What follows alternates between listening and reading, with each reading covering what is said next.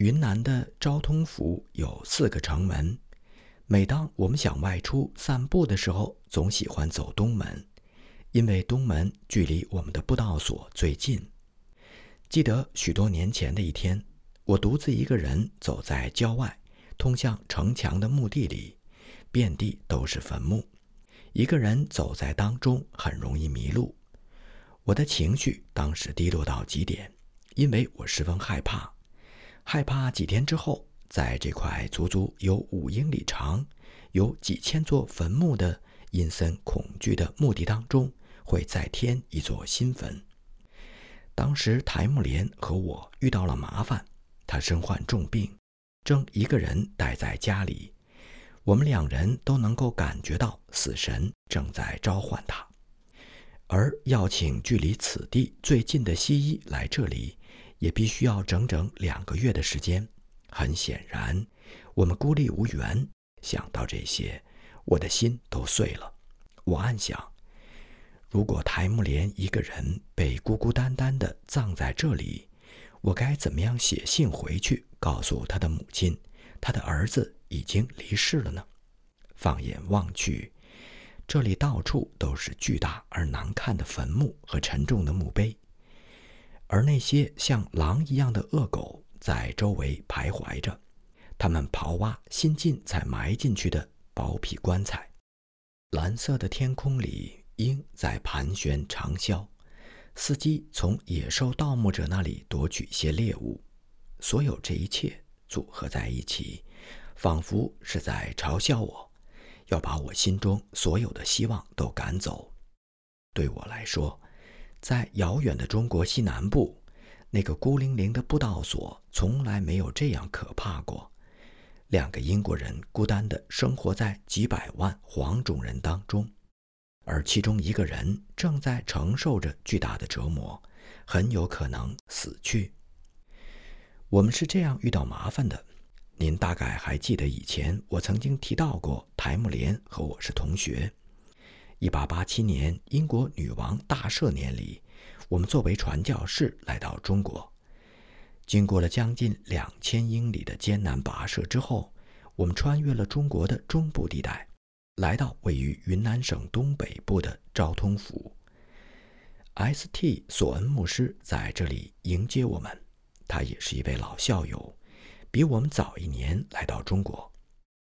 接下来的几天里，三个来自西伯尔公学的青年在一起共同度过了一段非常美妙的时光。然后，索恩先生就不得不开始他的长途步道旅行，动身去邻省。我和台木莲则单独留下来生活了几个月。草草安顿停当之后，接下来很长一段时间的艰苦施工就此展开。我们住的那所房子。恐怕是中国最小的布道所之一，它的月租金为二先令六便士，每周为七点五便士。住宅的前半部分有楼上和楼下两个房间，房屋的后面是一个小院子，小院子的一部分搭有顶棚，做马厩用。当我们的汉族男仆在旁边为我们这个小家庭烧菜做饭的时候，马儿就在马厩里兴致盎然地大嚼玉米，玉米坚硬的好像核桃一样，被马儿咬得噼啪直响。在不远的地方，在小院子的外面还有两户人家，也同样是上下两层的楼房。我们把楼下的房间当作餐厅和书房，楼上的作为卧室。屋内有一个上下楼用的梯子。仅有一扇小窗户，为两个房间共同拥有。我们竭尽所能地把这所房子安排得更加舒适一些。室内的家具粗劣无比，尤其是椅子，它们目中无人，直挺挺地站着，还生就一副坚硬异常的本性，拒绝向一切人或事物弯腰。这些该死的东西！后来，这些高傲的不折腰的椅子被用坏了，得到了他们应有的下场。无论环境多么艰苦，两个年轻人仍然是一往无前。因为我们的内心充满了勇气。我们是上帝的勇士，甘愿为了主耶稣而忍受一切的艰难困苦。每天上午的时间都被用来努力学习。我们向中文发起了猛烈的进攻。学习汉语确实非常的有意思，从中可以得到不少的快乐。下午，我们就到昭通街上去传教，或是销售有关基督的书籍和小册子。由于急切的想尽可能多的做一些事工，我们常常分头行动。台木莲去繁忙的西门，而我本人则去中心的集市区。千总驻兵的大院子里，这里聚集着城内的三教九流，有说书的、算命的、赌博的、走江湖的郎中，和许多游手好闲、外出寻开心、看热闹的青年人。两个年轻的英国小伙子分别在两个地方，用能够想得到的最好的方式，向中国当地人讲述耶稣。我们沉浸在工作带来的巨大快乐当中，从来没有感受过沉闷或是无聊。会众在不停的进步，有时候一些听众会同传教士展开长时间的辩论，吸引了大批围观的人。下午五点钟左右，通常是用茶点的时间，我们回到家中，互相交通情况，吃过茶点，用中文做完敬拜之后。我们又继续学习，直到晚上十点钟才上床睡觉。像这样，我们紧张而愉快地生活着。一天，事情终于发生了。台木莲从西门回来之后，感觉身体很不舒服，他头疼的厉害，根本就无法照常学习。我们俩都以为他只要好好的休息一个晚上，就不会有事了。谁知第二天早晨，却发现他的病情丝毫没有好转。到第三天，情况越发的糟糕。我们都有了某种不祥的预感。这究竟是怎么回事呢？难道是一场重病的先兆吗？不，但愿不是。而事实表明，好像就是这么回事。为什么不能找医生来检查一下呢？当时距离我们最近的西医医生有两个月的路程。以台木莲当时的病情，我实在没有信心让他拖上两个月。如果有朋友来帮着照看一下，那该多好！可是附近没有一位朋友，在昭通府只有我们两个孤苦伶仃的英国人住在一起。然而，我们并没有忘记有一位伟大的朋友一直伴随在我们的身边。在那些痛苦和焦虑的日子里，我们的心依然紧紧地追随着他。虽然没有西医的医生帮助，但是我们确实有几本医学的书籍可供查阅。我们还清楚地记得，当时我是怎样一页一页地查找，急切地阅读着有关各种疾病发作时的症状描绘。即使是在平安无事的情况下。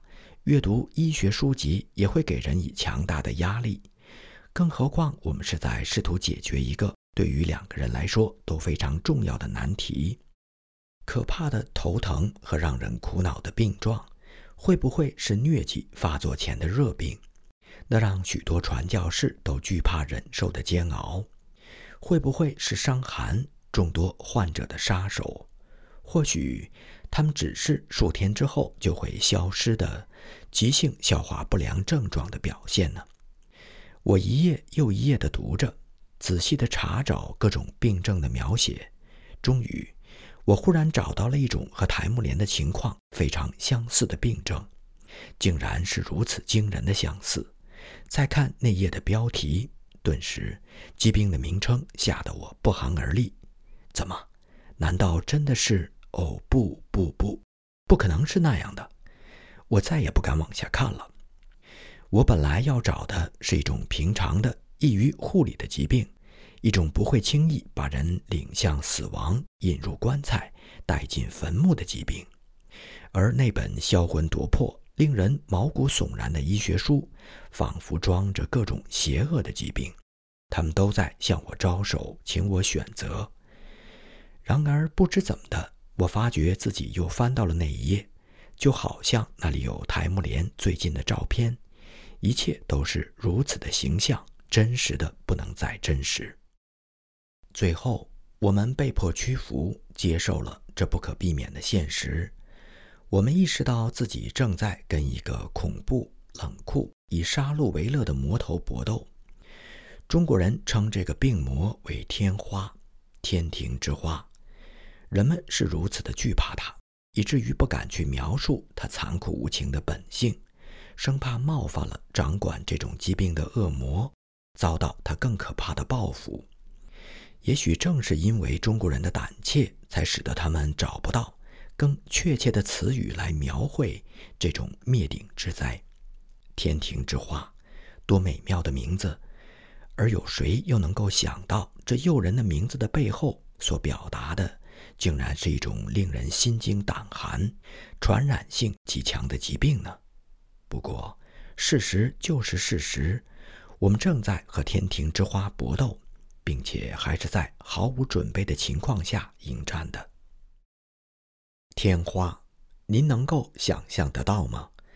在这个每星期租金为七个半便士的破旧小屋里，在距离此地两个月行程的范围之内。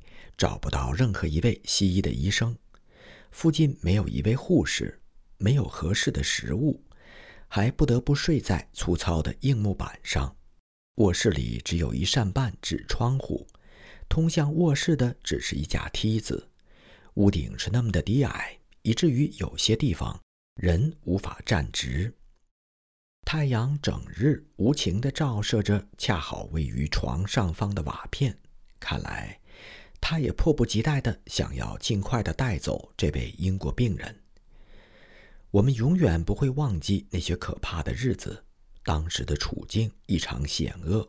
我们度日如年，艰难地熬过了一天又一天。传教士的身影从昭通府的西门和中心集市区消失了。有些人暗自纳闷儿：两个年轻的洋人上哪儿去了呢？另外的人则毫无察觉，而我们则孤苦伶仃地待在自己的小房间里，默默地忍受、等待着。千万不要误以为我们会坐以待毙，事实并非如此。这次的敌人邪恶、奸诈、虚伪，在死神的陪伴下，他径直地走过来，好像是稳操胜券。或许他不会满足于只拥有一位病人的战果，在带走台木莲之后，还要再来领我走。这样的话，世上就多了两副棺材、两座坟墓和两位肝肠寸断的英国母亲。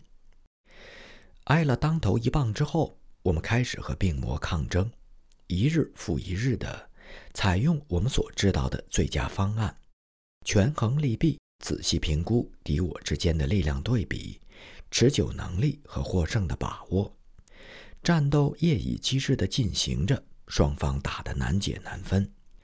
这不是躲在固若金汤般的堡垒后面的远距离轰炸，而是短兵相接，在战壕里展开的一场白刃战。我们几乎都不敢想象战斗的结果。又是一个星期天。病魔向我们发起了最猛烈的攻击。对于以后来到中国的传教士们来说，星期天是最令人想家的时候。台木莲病势沉重，我则精疲力尽，伤心欲绝。我不分昼夜地守护着台木莲，衣不解带，密切注视他病情的变化，时刻准备照料他。他现在开始变得神志不清，往日。外出传教的时候，街上的那些小孩子经常跟在我们身后大喊大叫，用小调皮们所熟悉的各种各样的恶作剧来戏弄我们，惹得我们两个人不愉快。在昏迷当中，台木莲仿佛又看到那些顽皮的孩子就在他身边烦扰他，他觉得他们正簇拥在他的床边，于是就不断地请求我把他们赶走。我不得不装模作样去轰一大群想象当中却根本不存在的中国小孩子们，当时的情形相当的古怪。不过，只有今天我才能够为自己挥舞双臂去驱散一大群并不存在的孩子们的行动感到好笑。我向想象当中的顽童发起的英勇进攻，往往只能取得片刻的成功。他只能为我那位毫无战斗力、得了重病的伙伴带来一丁点儿的安慰。不管怎么说。当时最令我惊慌失措的，还是突然就听到泰姆莲一声一声痛苦的喊叫，说：“萨姆，他们又来了！瞧，他们又回来了！帮帮忙，替我把他们赶走吧！”真的，在那些日子里，我根本就笑不出来。礼拜天的下午，台木莲觉得自己快要不行了，我的心如刀绞一般，却又无计可施。他的请求都快把我吓傻了。他说：“萨姆，在我临走之前，在我把你一个人孤零零的留在这里之前，萨姆，你觉得我们是不是应该最后一次共用圣餐呢？”当然，我答应了他，只要能为生病的老伙计带来一丝一毫的安慰，无论是何种请求，我都会尽力的去满足。圣餐很快就准备好。两个中国式的茶杯，一小壶茶和一张中国烤饼，是我们所需要的全部物品。我顺着梯子，用一个中国式的硬纸板做成的小托盘，把这些东西拿到二楼。托盘是大红色的，鲜艳夺目。我们分享圣餐的时候，从来不喝酒，而是用茶水代替，象征着耶稣爱的红色的托盘。放在台木连盖的中国棉被上。紧接着仪式开始。我一生当中几乎没有再遇到过比那次主持仪式更为艰难的任务。我的好朋友，我的老校友台木连奄奄一息，正准备着去另外一个世界。看来，耶稣真的在等着他。我再也忍不住，在楼上的小屋分烤饼的时候，我泪如雨下。唱赞美诗、祷告，一切都顺利的进行。然后像往常一样，我们还要说几句感谢主的话，感谢他给我们最后的爱。我是仪式的主持者，这些话本来应该由我来说，可是就那么几句话，我却怎么也讲不出口，眼泪又扑哧哧的一个劲儿往下掉，彻底挫败了我的每一次努力。然后事情突然有了转机，台木莲接过我的活儿，开始讲话。我永远都不会忘记他在那天下午所表达出来的非凡的信心和真诚。面对死亡，他毫无惧色，毫无怨言，忍受着剧烈无比的疼痛。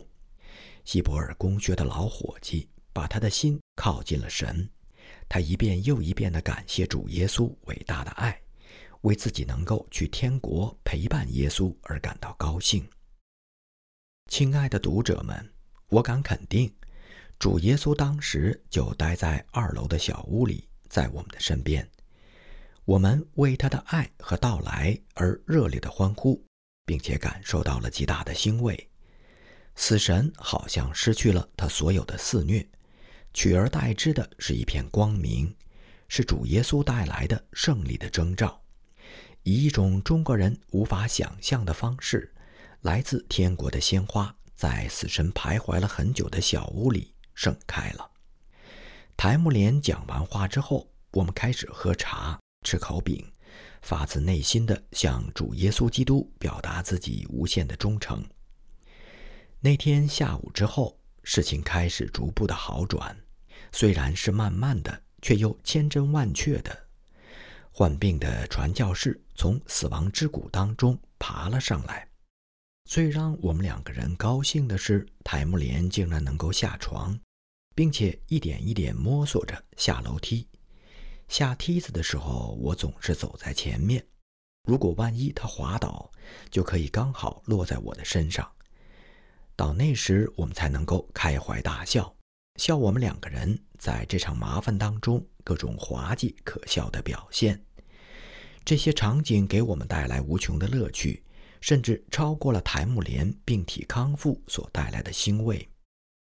我开始给所有的东西消毒。